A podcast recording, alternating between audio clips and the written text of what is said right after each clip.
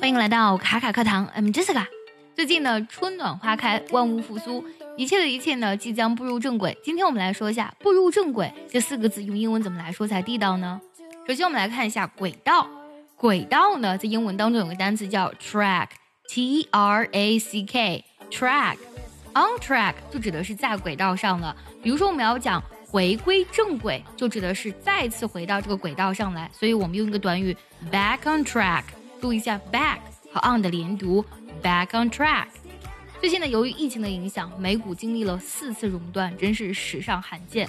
那么要恢复经济呢，可能是需要一些时日的，我们就可以用这样的句子来表达：It may take some time to get the American economy back on track。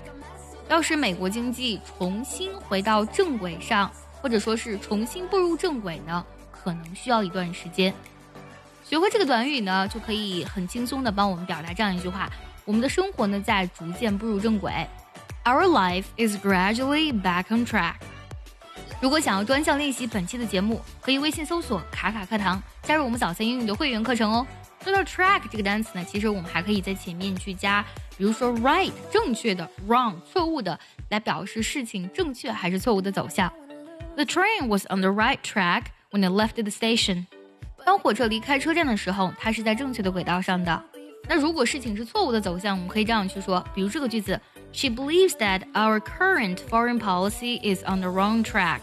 她认为我们当前的外交政策呢是有问题的，是不对的，是朝错误的方向去发展的。最后呢，结合我们今天所学，我们来听一个句子。如果你知道它的意思，记得留言告诉我哦。